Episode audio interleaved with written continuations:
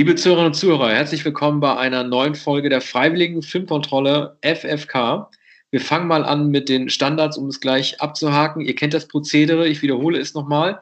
Ihr könnt uns abonnieren auf allen gängigen Plattformen wie iTunes oder ähm, Deezer und Spotify natürlich, als auch unsere aktuelle Folge hören auf dem Artikelplayer am oberen Bildrand aller unserer Artikel auf rollingstone.de.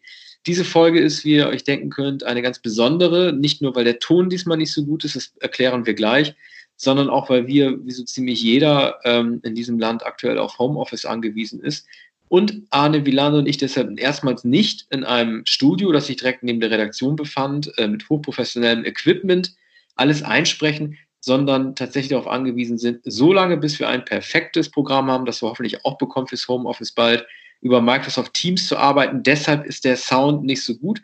Das bitten wir zu entschuldigen und versuchen, das umso besser zu machen äh, mit den Inhalten. Aber es hat auch einen Vorteil. Wir können nämlich erstmals, Arne Blander und ich, hier so viel rauchen und trinken, wie wir wollen.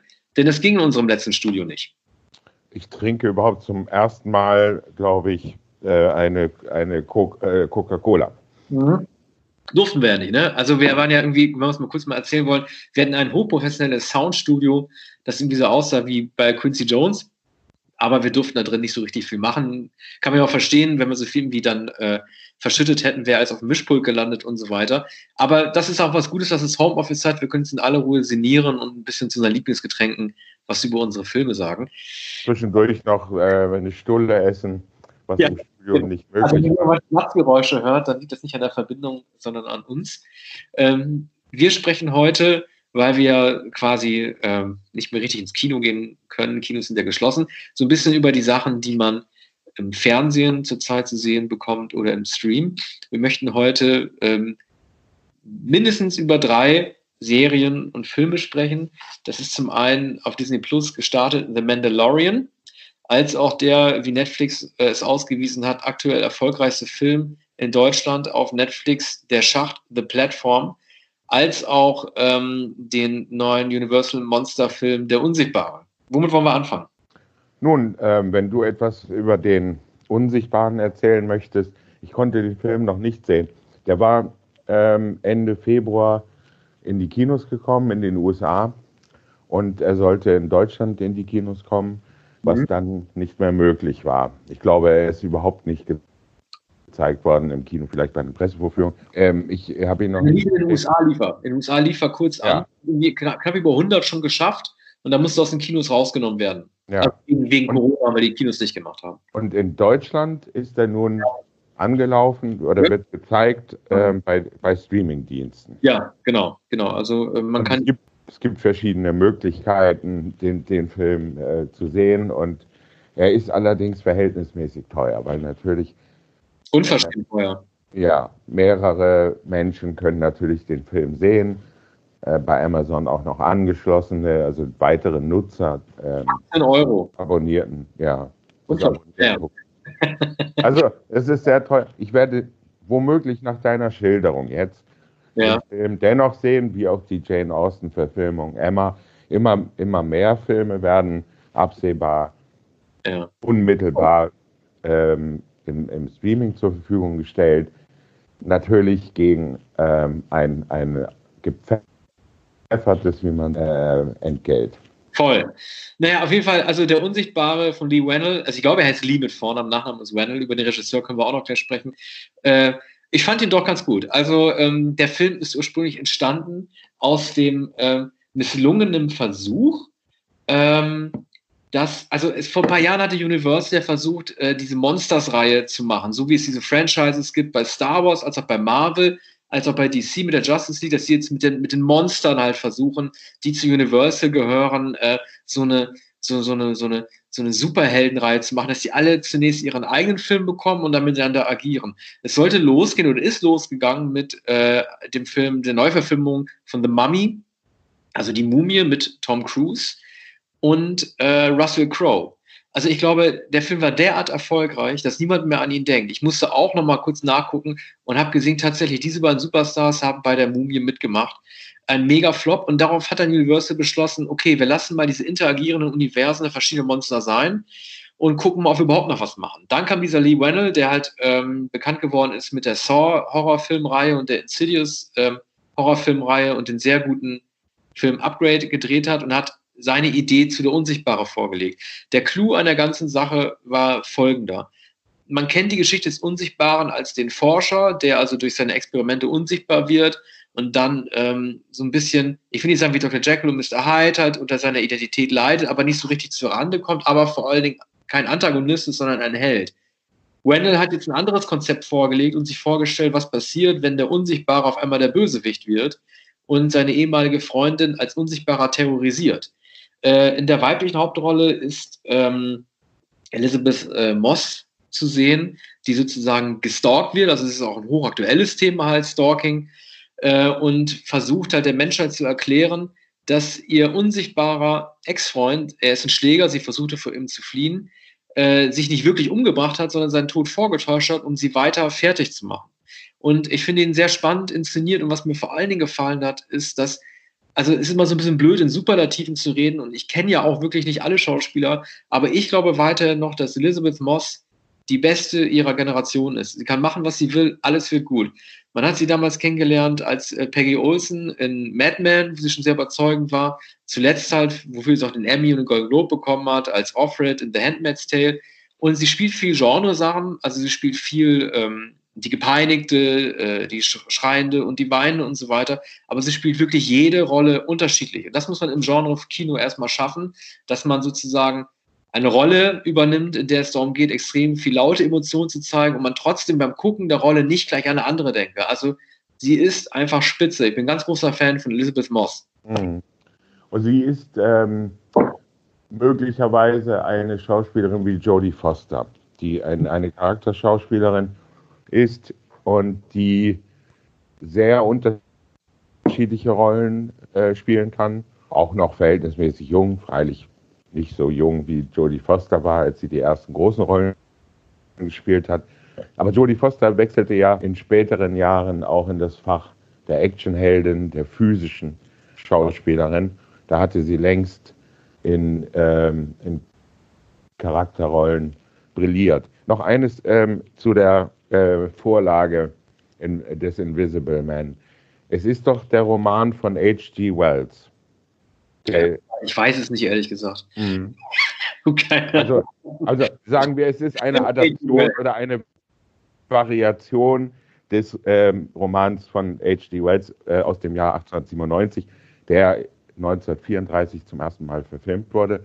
Und mhm. seitdem gab es zwei Serien, glaube ich sogar. Die erste etwa 1958, glaube ich, im Fernsehen. Und es gab einige filmische Adaption, darunter Jagd auf einen Unsichtbaren mit Chevy Chase. John Carpenter hat ihn gedreht, ne? John Carpenter. Und es gab noch die, die Paul Verhoeven-Version, Hollow Man. Ja, Hollow Man aus dem Jahr 2000 mit Kevin Bacon. Kein erfolgreicher Film, auch nicht sehr berühmt. Ich habe ihn damals, ähm, das ist ein, ein gelackter Thriller, auch in der Ästhetik, wie man sie von äh, Verhoeven kennt. Mhm. Und ähm, spannend, durchaus ernsthaft und dabei immer aber auch ein, eine, eine B-Movie-Anmutung, sozusagen ein teures B-Movie und immer äh, die Anmutung eigentlich eines Films äh, der 30er Jahre. Und das hat Verhoeven auch absichtlich gemacht. Ähm, H.G. Wells nannte seine Filme, glaube ich, äh, nannte, nannte seine Romane einige davon, wenn nicht alle, äh, Scientific, Scientific äh, Romances, bevor es den Begriff Science Fiction Ach, die an. Wie wir, ja. Scientific Romances. Und hier ist ähm, ja auch die, die Romance angelegt, so wie du es schilderst. Und zwar in einem ja auch schaurigen Sinn, nämlich in Kontext, ja. Ja. ja, in dem, in dem Nachstellen, in der Bedrohung, in der Eifersucht und letztlich in dem Horror. Aber weißt du, was das Lustige ist oder das Komische ist, weil du meintest B-Movie.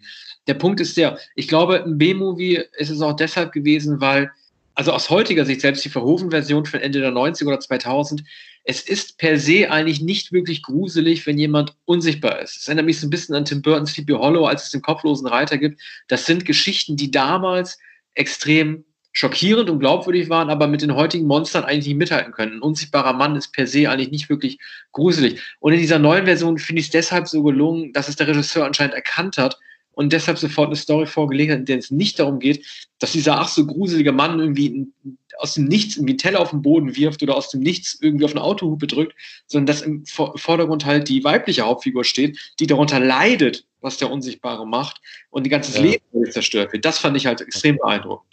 Der Unsichtbare hat natürlich Macht, indem er unsichtbar ist, indem er beobachten kann. Es, ja. es geht also, also geht um Voyeurismus, es geht um Verstecken. Ich sehe was, was du nicht siehst.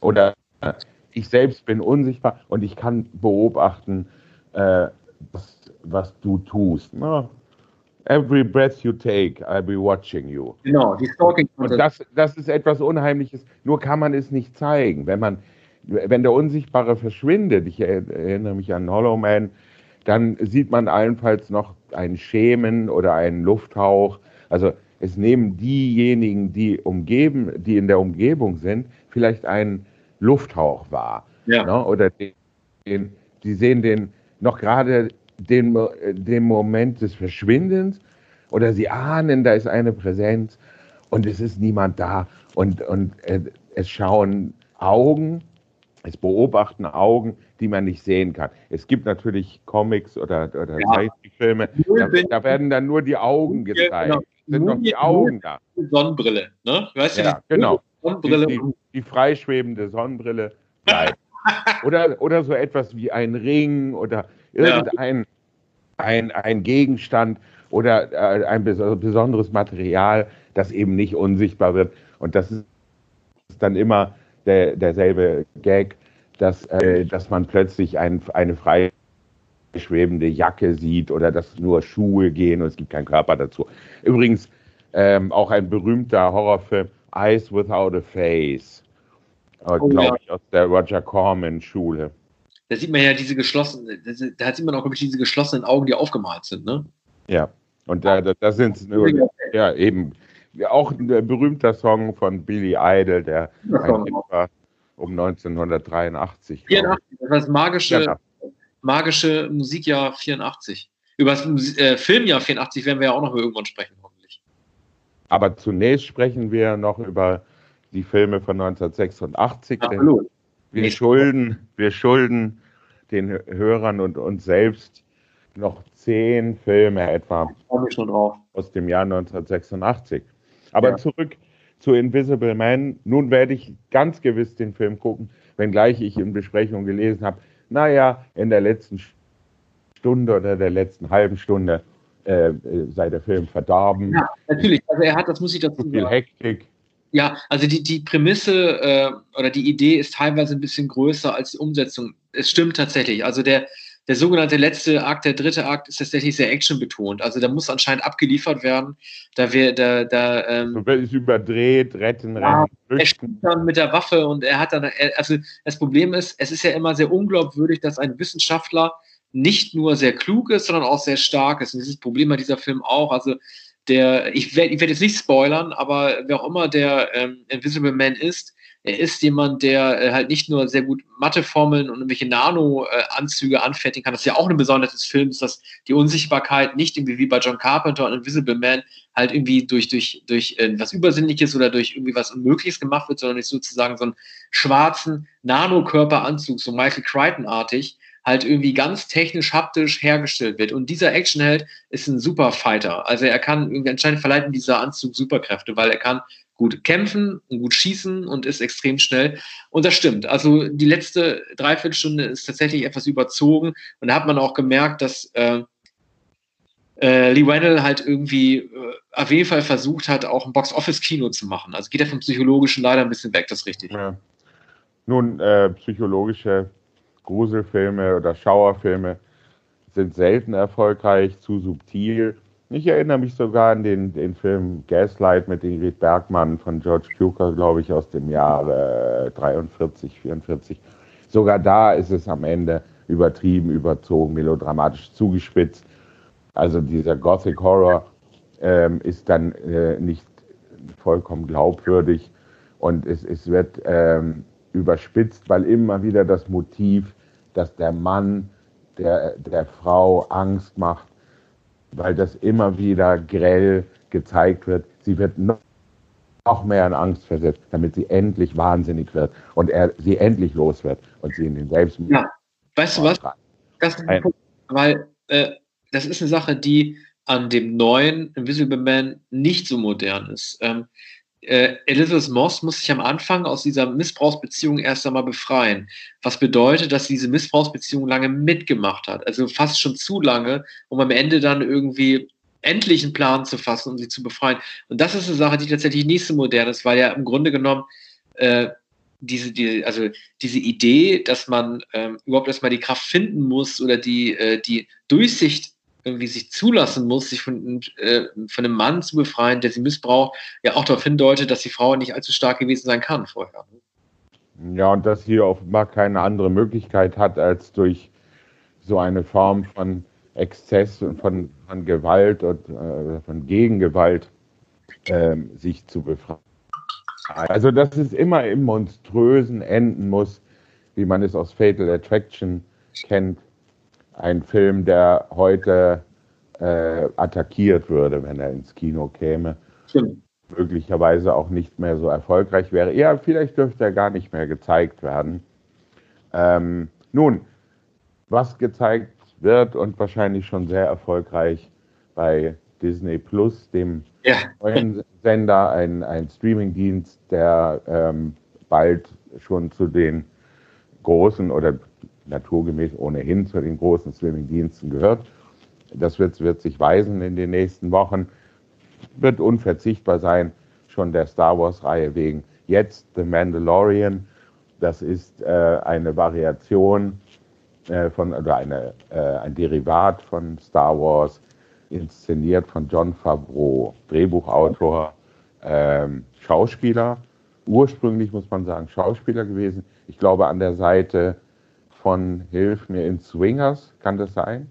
John, ja, nee, der John Favreau hat ja vor allen Dingen diese Iron Man Sachen gemacht. Ja, so. später hat er, ja, einige Jahre später äh, Iron Man. Äh, um da Leben einzuhalten weil äh, die Avengers inzwischen erfolgreich sind als Star Wars, die ja. dachten erzählerisch. Und nicht nur er, also die Regie wechselt teilweise ab. Also Taika Waititi, der lustige Neuseeländer, ja. mit grünen und einem blauen Hosenbein, der hat auch eine Folge inszeniert. Mhm. Und äh, auch ähm, die Tochter von Ron Howard, Bryce Dallas Howard, die hat auch ah. eine gemacht. Ja, die durfte, ich glaube, es ist sogar ihr, ihr Regiedebüt. Ganz schön mutig, dass man gesagt hat, so, okay, jetzt darf sie auch mal ran. Äh, ich will noch eine kurz, äh, ich will noch kurz eine Sache, bevor wir über den Film sprechen, äh, sagen über Disney Plus generell. Äh, du hast es auch gesehen beim Menü, ja. beim, Bediener, beim Bedienungsmenü. Es unterscheidet sich natürlich massiv von Netflix, weil du bei Netflix alle Genres hast und von Komödie über Kinder bis zu Science Fiction. Das ist bei Disney Plus ein bisschen monothematischer natürlich, ne? weil Disney nur ganz bestimmte Filme zeigt. Also ich habe das erste, was ich gemacht habe, ist alle Filme alphabetisch durchzugehen und dann habe ich den Film nicht gefunden, den ich gesucht habe. Dann habe ich mir irgendwie gedacht, den muss es doch trotzdem geben. Und dann habe ich per die Suchmaske gesucht und dann habe ich ihn doch gefunden. Das war nämlich The Black Hole, das schwarze Loch, der als Film der dunklen Disney-Phase gilt, 1979. Und da ja. habe ich gemerkt, okay, ein bisschen verwirrend ist das schon, dass die halt so einen Film, der auch zu Disney gehört ist, nicht als Showcase bringen, sondern dass man den suchen muss. Enttäuschend. Ja, man wird natürlich immer mehr suchen müssen im Menü und, und mit der Suchfunktion, weil es immer mehr Filme geben wird. Und es gibt natürlich schon so viel bei Disney. Warum reicht es eigentlich nicht, das Disney zu nennen? Nun, Disney Plus als Streaming. Sie wollen es wahrscheinlich unterscheiden von dem üblichen Angebot und vom Disneyland und von Disney. Ja. Aber Mandalorian ist, ähm, also sind kurze Folgen, wenn ich es recht gesehen habe, sind die nach der ersten, die wohl eine Stunde lang ist, jeweils Länge, 45 Minuten, ja. Jetzt werden die, machen die nur noch 30 und so, also richtig, ja. ja. Also Folgen, Folgen 30 Minuten und das ist auch eher in der Tradition so der, der ähm, des Kinos der 30er Jahre, als, als es ah. als Serien gab, die im Kino gezeigt wurden. Äh, Flash Gordon berühmt. Und ähm, das ist also alles sehr knapp. Nun, es wird übrigens gewarnt, empfindliche Zuschauer werden gewarnt von, vor ähm, Lichtsequenzen, äh, grellen Lichtsequenzen, die möglicherweise irritieren könnten oder Schaden anrichten. Ähm, ich habe zwar einige Blitze und, und, und, Lichteinfall gesehen, aber es ist nun nicht so, ja, da wurde ja auch gewarnt. etwa geblendet würde oder dass man zu, zu befürchten hat, dass die Netzhaut äh, sich ablöst. Ja. Es ist, ähm, es gibt der, der Mandalorian ist eine eine armierte, eine Rittergestalt. Er ist in der Rüstung, er, er ist voll, vollkommen behelmt, sein Gesicht ist nicht zu erkennen, er ist ein Kämpfer, er ist ein Kopfgeldjäger. Und er bewegt sich in einer anachronistischen Welt, die ähm, an Game of Thrones erinnert. Also der Anachronismus besteht darin, dass es ähm, altmodisch gekleidete Menschen gibt, die, die Städte sehen mittelalterlich aus. Und, und dann ähm, gibt es lauter rostige Raumschiffe, also skurril aussehende technische Gerätschaften. Es ist sozusagen ein in die verlegtes Mittelalter. Es gibt Kämpfer, es gibt ähm, natürlich skurrile Figuren, also etwa Tiere, die wir nicht kennen, die aussehen wie große äh, Herzog. Einerseits wie Nilpferde ja. oder wie, wie ähm, äh, vergessen Werner Herzog. Ja, genau. Und der nur engagiert wurde, weil er so witzig Englisch spricht. Ja. ja. Ich, ich, muss, also ich muss ganz kurz zwischengrätschen, weil ich habe ja, äh, wir haben ja schon über Mandalorian gesprochen und ich habe auch den Film, äh, die Serie ähm, gelobt. Ich kannte die ersten drei Folgen. Ich ähm, muss meine Meinung leider ein bisschen revidieren. Ich kann dir da nicht zustimmen. Also mir gefällt die Serie doch nicht. Und ich kann es dir auch erklären. Ja. Also ähm, ich habe ja, ich ja ursprünglich gesagt, und das bezieht sich auch auf die ersten zwei Folgen, die ich gesehen habe, und du hast wahrscheinlich auch die ersten beiden Folgen gesehen, weil das sind ja die beiden, die es schon ja. gibt. Die sind tatsächlich nicht schlecht. Mir gefiel daran, äh, es gab ja mal, es gibt irgendjemand, also wenn ein Hörer das jetzt hört und weiß, wo ich das habe, weil ich kann es nicht mehr zurückverfolgen. Ich habe irgendwo mal gehört, es gibt äh, von den Menschen, es gibt, es gibt nur zwei Sorten Menschen, äh, Entdecker und Dekorateure. Und ähm, diese Serie dreht sich nicht um Entdecker, sondern um Dekorateure, zunächst im positiven Sinn, weil ähm, was, warum, also die ganze Welt liebt diese Serie und die liebt die mehr als Rise of Skywalker, mehr als Last Jedi, also mehr als die beiden letzten Star Wars Filme und das hat vor allen Dingen den Grund, dass bestehende Elemente neu ausgekleidet werden. Deshalb ja. Dekorateure. Also man hat irgendwie die Javas, man hat irgendwie die Bar, äh, Moss Eisley und hast irgendwie so Sachen, wie sieht irgendwie äh, der kleine Ed Ed aus im Wald, wenn er wie ein Teufel beleuchtet wird und solche Sachen. Und es geht also darum, dass es halt das Innenleben von Maschinen gezeigt werden oder von einem Sandcaller und so weiter. Man einfach die bestehende Welt nicht weiter entdeckt, sondern dekoriert und weiter zeigt. Alles schön und gut. Aber diese Webisodes-Längen, das ist typisch Webisodes, also 30 Minuten, die nerven einfach irgendwann. Dieser Mandalorian hat, und das ist auch nicht mehr modern, weil du hast ja heutzutage, wenn du Mad Men, The Wire und so weiter vergleichst, einen kompletten Handlungsstrang, der sich über alle Folgen bezieht. Und hier hast du nur so wie computerspielartig so Mini-Abenteuer, die er bestehen muss. Und er lernt ja irgendwann diesen Baby-Yoda kennen. Und ja. er beschließt, dass der nicht abgeliefert wird, sondern will mit dem durch die Galaxis reisen. Es wird bis zum Ende nicht klar, was der mit dem vorhat. Und er muss ihn retten, aber egal in welchem Dorf er landet, wie ein Kopfgeldjäger wie Eastwood, egal wer ihn anspricht, sagt, hör mal zu, du bist zwar gerade auf der Reise mit deinem Yoda und willst irgendwo hin, um den zu retten, aber ich habe mal kurz ein Problem. Kannst du mal kurz mal meiner Dorfgemeinschaft helfen? Und ja. dann lässt sich auch noch ablenken. Also das ist einfach auch doof Skripte. Und dann von John Favreau. Ja, von ihm, genau. Und dann, und dann, dann beginnt jeweils eine kleine Episode, in der natürlich viel geschossen wird. Wie, wie, das skurrile, wie in den 80ern. Pro ja. Episode ein Auftrag. Ja, ist eigentlich eine Fernsehserie, ist nach Fernsehdramaturgie. Ah. und dazwischen kommt noch ein, ein, kleiner Werbeblock. Und es ist immer eine kleine, ein kleines Abenteuer zu bestehen. Und dann ist es schon wieder vorbei. Also dramaturgisch ist es insofern natürlich geschickt angelegt, sehr ökonomisch. Und wir sehen äh, Yoda wie ich sage es in einfacheren Begriffen als du, da ich die Figuren nicht so gut kenne. Die Kapuzenmännchen sind wieder da, haben aber wie schon in dem frühen äh, Star Wars-Film kaum eine Funktion, sehen aber niedlich aus, haben leuchtende Augen. Genau. Und dann äh, gibt es ein, ein, äh, ein, den Auftraggeber, das ist äh, der skurrile deutsche äh, Werner Herzog, der zwar nicht so recht schauspielern kann, aber der mhm. diese, dieses schöne äh, gebrochene Englisch spricht. Und der, wird, in Deutsch, der wird in Deutsch übrigens synchronisiert. Das ja auch blöd ist. Ja. Hätten sie zumindest engagieren können, dass er seine, seine, seine meine ja. Stimme irgendwie dann auch dann ja. in der Serie zeigt. Ne? Und er hat einen, ja, einen, einen, einen, diesen wunderbaren, noch etwas äh, dialektal bayerischen ähm, äh, Singsang. Und ähm, das ist eigentlich das Unheimliche äh, bei anderen Rollen, die Herzog schon gespielt hat. Er, er, wirkt hier etwas unbeholfen, wenn er dem Mandalorian einen äh, Mordauftrag erteilt. Aber das ist hinreichend skurril. Es, es, es wird eigentlich eine, eine Rittergeschichte erzählt und ähm, eine, eine Auftragskillergeschichte zugleich. Und natürlich gibt es eine Sendung, aber die Sendung ist nicht so richtig erkennbar, wie du gesagt hast.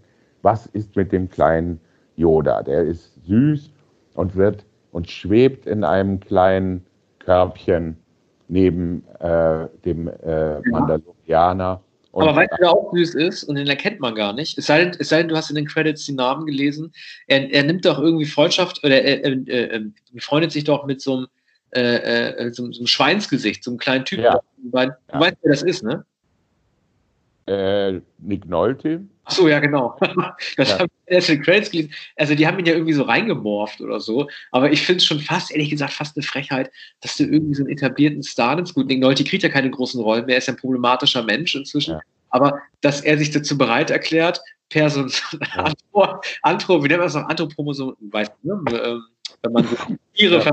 umgekehrt. Er hat sich zuletzt zu manchem bereit erklärt, unter anderem. Schweiger. Ja, Honig im Kopf, also das äh, amerikanische Remake, das englischsprachige Remake. Dominic Nolte, also, und der, er macht diesen kleinen, diesen Schweinezwerg, der da irgendwie auf diesen lustigen Tieren reitet. Ne? Ja, vor allem spielt er einen Zwerg, also ein großer, kräftiger spielt eine ganz kleine Figur. Man, ja. An den aufgeworfenen Gesichtszügen kann man Nolte noch erkennen. So habe ich den Abspann zusammengebracht. Das ist doch ja, der Endung. Ja. Die, wollen ihn doch, die wollen ihn doch, die wollen doch zeigen, wie er, der Alkoholiker Nick Nolte, wie der eigentlich aussieht. Also das ist fast eine Frechheit, finde ich. Also das ist ihm das nicht aufgefallen. Ah, du meinst, ähm, dass äh, der Zustand Noltes in dieser äh, ähm, Gestalt übertrieben dargestellt ja, ist. Also, ja. ja. also man, man, man ahnt ja irgendwie, man, wenn man Nick Nolte liest im Abspann und nicht weiß, wer das gewesen ist, dann ja. sofort, das ist muss der Netzwerk. Ja, muss man überlegen, wer ja. es denn überhaupt sein könnte. Ja. Aber wie gesagt, ein sehr großer Kopf auf einem kleinen Körper. Auch eine drollige Figur natürlich mit, mit dem Eisenmann an der Seite, spricht sehr gewählt und auch das eine Parallel zu Game of Thrones. Also es handelt sich da eigentlich um, um einen so fast höfischen äh, Ritterroman, in, in, in dem jemand so unzeitgemäß mit Floskeln und Formeln, mit Höflichkeitsformen äh, spricht. Es war mir eine Ehre und ich danke euch auch. Ne? Und, dergleichen. Und, der, und der reitet auf so einem, einem komischen äh, äh, Getier, das ähm, eine Mischung aus, naja, Rhinoceros und aber eigentlich in der Form ein Fisch ist. Ja. Und dich faszinieren ja oft äh, Maskenmänner und, und, ja. und äh, Kostüm und, und, und ähm, äh, auch äh, seltsame, bizarre Wesen. Ja. Und die sieht man natürlich genauso wie ganz komische Raumschiffe, wie man sie noch nie gesehen hat. Und ich, mir fehlt jetzt der Begriff, ähm, aber so etwas wie, ähm, wie sch, ähm, schrottige. Schrottige Technik oder rusty. Ja, klar. Also, genau, das heißt verlebte, ja. verlebte Technik. Ja.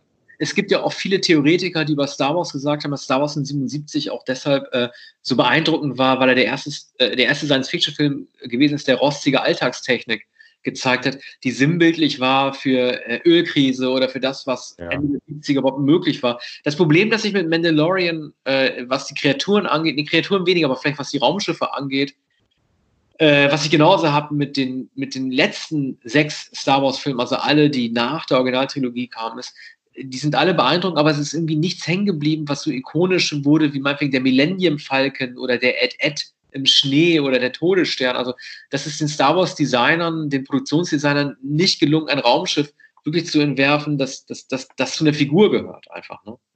Wie der rasende Falke. Ja, es wird so etwas sicher nicht geben.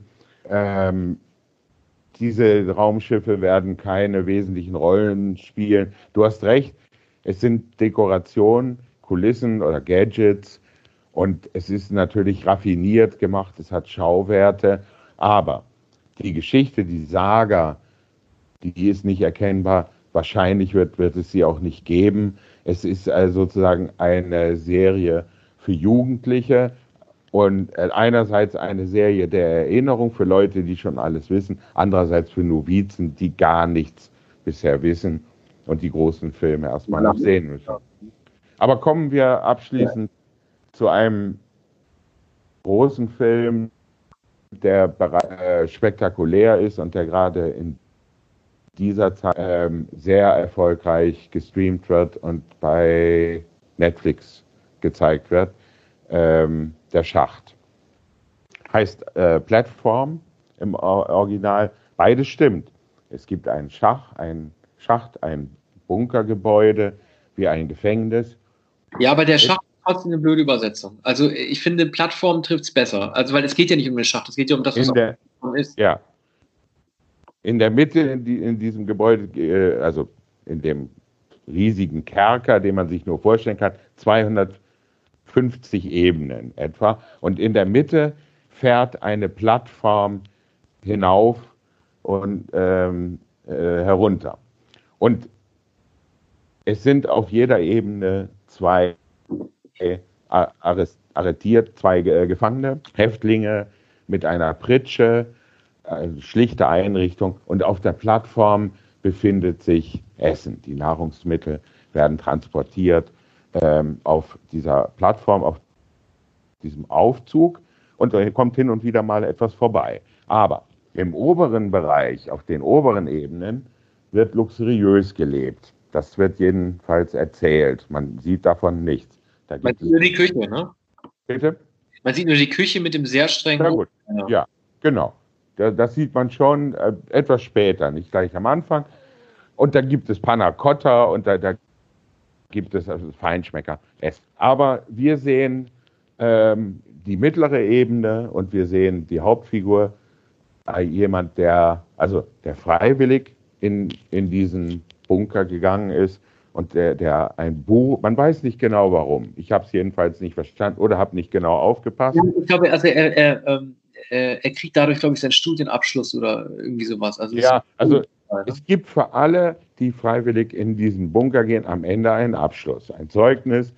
So, es lohnt sich jedenfalls. Es wird auch ein Eignungstest gemacht, wird ausgefüllt, gibt eine strenge Wärterin oder Beamtin, die das überprüft. Und nun geht dieser möglicherweise intellektuelle Kettenraucher, darf nicht rauchen in den Bunker, mit einem Buch, nämlich mit Don Quixote, in, in den Knast. Und ist da in Symbolhaft, einem, symbolhafte Bedeutung des Buches, ne? Also, ja, natürlich. Ja. natürlich. Denn er hat einen Gefährten, er ist mit einem älteren Mann zusammen, der schon auf nahezu allen Ebenen war, der ähm, viel Erfahrung hat und der abgeklärt ist und der hat ein Messer mitgenommen, ein Samurai-Messer. Und er hat es auch gebraucht. Und zwar hat er es gebraucht, weil er wahrscheinlich Menschen getötet hat und weil er, hungrig wie er war, Fleisch aus Menschen geschnitten hat. So. Ähm, es wird auch explizit einiges schwer erträgliche gezeigt. Ähm, es gibt dann eine. Immer der Geschichte. Ne? Also es ist zwar schon sehr exploitation-artig teilweise, sehr brutal äh, und, und sehr blutig, ja. aber es ist immer, es ist immer handlungsdienlich, weil er gezeigt wird, dass die Leute sich irgendwann, je tiefer sie äh, äh, äh, sich befinden äh, in diesem Plattformsystem, halt tatsächlich auch nichts mehr zu essen bekommen, deshalb ihre Mitbewohner essen müssen. Ne? Ja, es ist eine, es ist die Erzählung äh, eines Atavismus oder des Rückfalls in, äh, in das Archaische, also ins Primitive, in das blanke Überleben. Es wird eine junge Frau gezeigt, die etwas verwildert aussieht, die nicht spricht. Die sucht ihr Kind, ihren Sohn. und die fährt zwischen den Ebenen hin und her und äh, die, die, ist, die ist bekanntermaßen ruchlos, gefährlich, vollkommen rücksichtslos und die hat Männer umgebracht auf der Suche nach ihrem Kind. So, dann gibt es so albtraumhafte Szenen, es gibt Gewalt und, und äh, unser Bücherfreund, der Don Quixote liest und auch dem alten Mann, den er dann schließlich, wie man glaubt, töten muss. Ähm, äh, ich habe den Faden, Faden verloren in, im Bemühen, ja. das, das stringent zu erzählen, was nicht ganz stringent zu erzählen ist. Ich, ich, ich glaube, dass, dass das, ähm, äh, die Message ist ja, sie sucht ihre Tochter und sie wird ja auch dann irgendwie gefunden und das unschuldige Kind soll ja, ja äh, dienen, also, also als die Erlöserin, als diejenige, die den schlechten Menschen zeigt, ja. wie, wie wert eigentlich Menschenleben sein kann. Also man kann ja irgendwie, also ich finde teilweise die Message, das ist auch ganz klar, die ist jetzt nicht besonders kompliziert verpackt. Ne? Es geht darum, also Eat the Rich oder halt, halt darum halt irgendwie, dass die, dass die Unterdrückten zusammenhalten müssen, ein System entwickeln müssen, um den da oben, wie man sagen würde, zu zeigen, dass das untere Leben lebenswert ist und dass sie auch etwas abbekommen soll vom großen Kuchen. Das ist alles schon ex also extrem ja. deutlich an, an der Tafel fast schon erklärt. Ich fand es einfach extrem beeindruckend, dass es, dass die Geschichte nicht so, also unabhängig von, von den Motiven oder den, den Symbolen, die gezeigt werden, halt so originär ist einfach. Ich habe noch nie eine Geschichte gesehen, in der ein derartiges Gefängnissystem, Belohnungssystem, Sklavensystem über diesen einfachen Mechanismus eines Fahrstuhls einer Plattform, die auch durch so einen unangenehmen Ton eingeleitet wird, gezeigt wird. Also ich weiß noch, meine Frau hat den Film nach mir geguckt. Ich habe ihn zuerst gesehen ich bin dann schon ins Bett gegangen, habe mich hingelegt und sie hat den geguckt auf dem Fernseher und ich bin immer wieder aufgewacht, sobald man diesen, diesen Plattformton gehört, gehör, äh, ähm, gehört ja, es ist so etwas wie ein Sommer oder. Oh, schrecklich. Ja. Und ich finde, ich finde dann einfach, also ich fand, ich fand einfach diese, diese, diese Gedankenspiele, also es ist ein interessantes Gedankenspiel, wie so ein menschliches Experiment, dass man irgendwie so, oder wie man so mit Hamstern in einem Käfig, mal Versuchstier äh, und äh, Labor und Ratten und so weiter.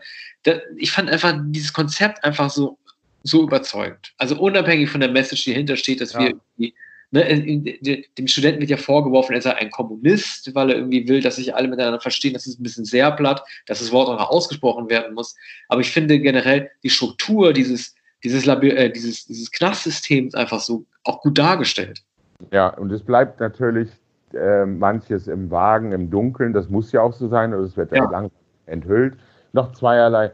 Einerseits zur Botschaft es wird am Ende des Films, wollen nicht zu viel verraten, aber da wird auch von einer Botschaft gesprochen. Also man merkt, diese Allegorie ist auch tatsächlich eine Allegorie innerhalb dieses Bunkers. Also es gibt sozusagen eine Didaktik, eine Lehre, am Ende eine Conclusio, was gelernt werden soll. Es ist etwas zu beweisen. Und das wird schließlich bewiesen.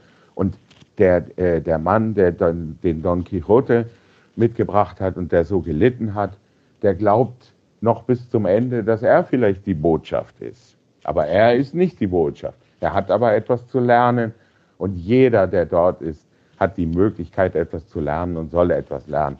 Und dann letztlich ist es das, was du schon angedeutet hast, die ähm, leicht erkennbare ähm, Botschaft für den Zuschauer. Ähm, es ist genügend Essen, heißt es, auf der Plattform vorhanden. Es würde reichen für alle Inhaftierten in diesem Bunker. Würden nicht einige mehr essen, als sie brauchen. Ich sage Toilettenpapier in der Corona-Krise. Ja. ja. Und wenn also jeder Maß halten würde und an die anderen denken würde, und wir denken jetzt an die Solidarität, die beschworen wird in unserer Zeit gerade, dann würde es reichen. Aber durch die Völlerei, die Gier und die Maßlosigkeit wird das verhindert und manche müssen hungern und darben und andere leben in Saus und Braus. Nur, dass allerdings die Positionen gewechselt werden. Andererseits gilt auch dort das Recht des Stärkeren, Survival of the Fit. Und ähm, es, es werden einige, es kommen einige ums Leben. andere bleiben dann doch immer auf den unteren Ebenen und die Eroberer oder die Gewalttätigen und die Stärksten versuchen natürlich sich durchzusetzen und möglichst oben zu bleiben. Andere versuchen verschlagen und mit Geschicklichkeit sich wenigstens auf der mittleren Ebene zu halten oder hin und wieder mal nach oben zu kommen. Arne, was hättest du mitgenommen?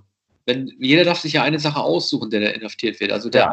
Unser Helden, das, das, das Buch von, von ja. Don Quixote mit, der andere nimmt den Säbel mit, was ja auch sehr klug ja. ist. Ein anderer die Geldsteine mit. Mhm. Äh, was würdest du mitnehmen? Die allermeisten sind leider immer etwas Schwankungen in unserer Verbindung. Deshalb höre ich manches nicht sofort, manches etwas verzögert. Nun, ähm, das Buch gefällt mir sehr gut. Aber es heißt, dass viele Waffen mitnehmen, mit denen sie dann eigentlich nicht viel anfangen können. Man sieht aber, dass das Samurai-Messer sehr wohl nützt. Und ähm, es, es ist etwas Praktisches natürlich zu überlegen. Das eine Buch wird nicht sehr lange reichen. Und man kennt das Buch möglicherweise schon, den Don Quixote etwa. Ja, oder, würdest, würdest, oder Hamlet. Du würdest oder, Buch mitnehmen, was du kennst, weil du dich daran ja festhalten kannst, weil es dir Kraft gibt. Es bringt ja nichts, wenn du dir jetzt was nimmst, wo du denkst, okay, das will ich jetzt erstmal kennenlernen, um die Zeit zu vertreiben. Das ist ein gewisses Risiko, wenn man das Buch nicht kennt. Ja. Aber, nimmt, aber nimmt man ein Buch mit, das man, das man sehr liebt, und ja. ich denke etwa an den Fänger im Roggen, ja. ob, na, ich werde, würde vielleicht einen Tag dann den Fänger im Roggen lesen und äh, hätte ich aber sehr, sehr lange Zeit vor mir und nichts anderes mehr zu lesen. Und man muss doch da mit einem Überlebenskampf bis aufs Blut rechnen. Das weiß ich nicht genau, ob das den Häftlingen gesagt wird. Nicht. Also ich weiß nicht, also einigen war es, aber der, der Geldscheine mitnimmt, war ja extrem dumm. Ja. Die Frau den Dackel mitgenommen ja. hat. Da habe ich zum ersten Mal gedacht, okay, eigentlich die Idee, einen Freund mitzunehmen, ist nicht so übel. Wahrscheinlich darf man keinen zweiten Menschen mit reinnehmen, aber Nein. ich glaube, wenn ich das gewusst hätte, ich hätte mir einen Kampfhund genommen. Der hätte mich beschützt. Oh. Ja. Da kommt man ja, bitte erstmal schlauer. Aber nachdem ich das gesehen habe, dachte ich, okay, dann nehme ich mir gleich irgendwie halt. Ja. ja, ja, es wundert sich ja der Don Quixote auch darüber, dass die Frau den Hund mitnehmen durfte. Ja. Na, ist das erlaubt? Und ja, ja, das wurde doch gesagt, das steht doch im Reglement. Ach so, na gut. Und der Hund wäre für ihn nicht interessant gewesen. Aber so, du würdest einen Kampfhund mitnehmen, ja. nun ja.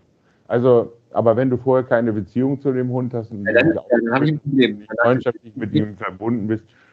Aber äh, ja, das, mit solchen Fragen kann man sich natürlich befassen. Also, weil es wird auch gezeigt, dass die äh, ihre Wäsche da auswaschen und aufhängen und es gibt einen äh, verdreckten Spiegel und, und ja. da also, hat äh, auch etwas so. Ich dachte auch an, ähm, an äh, Herr der Fliegen und solche Experimente ja. wie die Welle. Ne? Also, also soziale Experimente, so, äh, Experimente in Terror, denen ähm, auch eine naja, didaktisch-pädagogische, eine ähm, auch belehrende ähm, Funktion zugrunde liegt. Ja, ich glaube, das Belehrende ist hier nun tatsächlich ja. am Ende das äh, nicht recht überzeugende. Ich muss sie nochmal lesen, den Fänger äh, im Roggen.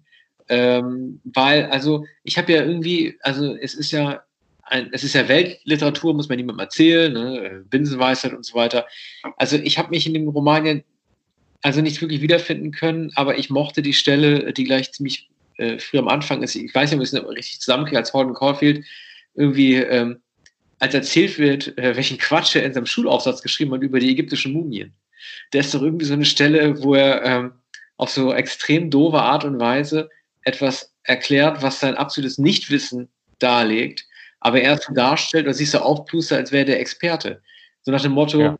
die Ägypter waren eine hochinteressante Altkultur, die durch besondere Methoden es geschafft haben, Menschen als Mumien zu konservieren, also so zu reden. Mhm. Mit, dem, mit dem geschwollen, ja. Geschwollen. Und ich ja. bei mir hängen geblieben. Hat mich vielleicht auch beeinflusst, wer weiß. Ja, also das haben wir möglicherweise alle versucht. Also, es liegt ja nahe, dass man, der, der ähm, Roman handelt ja vom, von der Heuchelei und vom, vom Darstellen, vom Schauspielen, von, ähm, von, von der Künstlichkeit. Und das wirft er ja den Erwachsenen vor. Und deshalb ja das Motiv des Fängers im Roggen, der die Kinder äh, äh, im, im Feld davor bewahrt, von der Klippe zu stürzen, also auf die Klippe zuzulaufen und dann hinabzustürzen. Um nicht so phony, heißt es immer wieder in, in dem Roman, um nicht so oberflächlich, töricht, verlogen, verheuchelt zu werden wie die Erwachsenen. Natürlich, Holden Caulfield ist selbst ein Heuchler oder jemand, der etwas vorgibt. Ne? Aber er tut das mit der ganzen Verachtung für das Schulsystem und, und für die Institution. Er liebt allerdings einen älteren Lehrer an, äh, an, dieser, an diesem Internat, von dem er sich noch verabschiedet, als er beschließt, fortzugehen und nicht mehr wiederzukommen. Aber mehr vielleicht in der nächsten Episode über den Fänger im Roggen. Eine Pointe noch, Woody Allens Autobiografie beginnt mit einem Zitat aus dem Fänger im Roggen. Ah. Nicht deshalb ist mir, na vielleicht auch deshalb ist mir der Roman soeben eingefallen. Also es beginnt damit, dass Woody Allen äh, schreibt, naja, eigentlich äh, geht es mir wie Holden, Holden Caulfield in, in Salingers Fänger im ähm, ich, ich hasse all diesen David Copperfield Mist über die Kindheit und die Jugend und möchte gar nicht damit beginnen. Aber vielleicht erzähle ich was von meinen Eltern. Ach, schön. Aber du, du weißt ja, wir sprechen, wir machen auch noch eine Woody ja. Allen-Folge, ne? die, die wird es auch noch geben. Ja, die nur Woody Allen und dem, der Autobiografie, die jetzt erschienen ist, ähm, apropos of Nothing gewidmet ist. Ja, wir hatten es ja mal kurz über, über äh, per Mail mal ausgetauscht. Er hat es ja dann nicht mehr geschafft, irgendwie in Europa weiter zu drehen oder in Berlin irgendwie was zu machen. Er hat ja überall gedreht, in Barcelona, in London und Paris und so weiter. Wo hättest du ihn denn in Berlin rumlaufen lassen? Oder seine Schauspieler? Er selber ist ja nur noch selten als Schauspieler unterwegs gewesen. Naja, es wäre nicht ausgeblieben, da in all den großen europäischen Städten, in London, in Paris, in Rom und ich glaube in Lissabon. Ähm, da alle Sehenswürdigkeiten, alle Museen, alle berühmten Plätze aufgesucht werden, alle Brücken, alle äh, Galerien, die ent entscheidenden Orte, also Postkarten, Postkartenmotive. Die Kamera wurde, wurde da aufgestellt, wo Postkarten sind und war. Pergamon-Museum. Ja, Pergamon ist, glaube ich, gerade geschlossen. Natürlich die neue Nationalgalerie, die Philharmonie sowieso, Friedrichstraße, Checkpoint Charlie. Das muss alles, der, der Reichstag, der, äh, und, und das würde jeweils eine Szene stattfinden. Aber Checkpoint Charlie hat ja heute überhaupt keinen Reiz mehr eigentlich. Das ist einfach, einfach das ist die einzige, ich glaube, das ist auch übrigens die einzige. Die Hütte, das Wachhäuschen. Berlin Mitte, die einzige Kreuzung, die, die das blödeste Ampelsystem aller Zeiten hat, wo du irgendwie gleichzeitig alle Fußgänger laufen lässt und äh, gleichzeitig alle, nein, nicht gleichzeitig, aber fast alle Autos aber es würde eine Szene stattfinden bei dem kleinen hölzernen Wachhäuschen. Und da würde ein Streit stattfinden zwischen dem Helden und der Heldin, dem, dem Liebespaar. Die würden sich ganz genau da in der Mitte der Straße ähm, äh, streiten. Aber so, das ist auch an allen anderen Orten natürlich möglich. Es wird ein paar äh, romantische Szenen natürlich geben die äh, an einem Kanal stattfinden, an der Spree oder auf einer großen Brücke, etwa in, in, äh, in der Nähe des Roten Rathauses, das wahrscheinlich auch vorkommen wird. Ne? Also das, äh, das ist durchaus vorstellbar. Es ist nicht passiert, es wird jetzt wahrscheinlich auch nicht mehr passieren. Es sei denn, ein deutscher Geldgeber finanziert einen Film von Woody Allen. So viel braucht er ja nicht. Und wir möchten ja, dass er weiter Filme drehen kann. Ja, ja, äh, haben wir noch irgendeinen Joker-Film, über den wir sprechen wollen, oder wollen wir sagen, dass es das für heute ist? Wir beenden es für heute. Es ist eine mittellange Sendung, die ja, erste ja, ja. Aus, aus, dem äh, heimischen Refugium. Genau, aus den, aus den, mit, den, mit den Nottelefonverbindungen. Äh, ja, mit einigen Schwankungen und Aussetzern. Aber wir arbeiten daran, wir werden auch noch mal gucken, dass wir irgendwie unsere Technik noch ein bisschen verbessern. Wir bedanken uns auf jeden Fall äh, fürs lange Zuhören heute. Und beim ja, nächsten Mal, auf jeden Fall, beim nächsten Mal geht es ums Jahr 86. Ne? Da haben wir noch einige äh, Filme in petto. So ist es. Und äh, dann würde ich sagen, bis bald. Ja, bis bald. Dankeschön.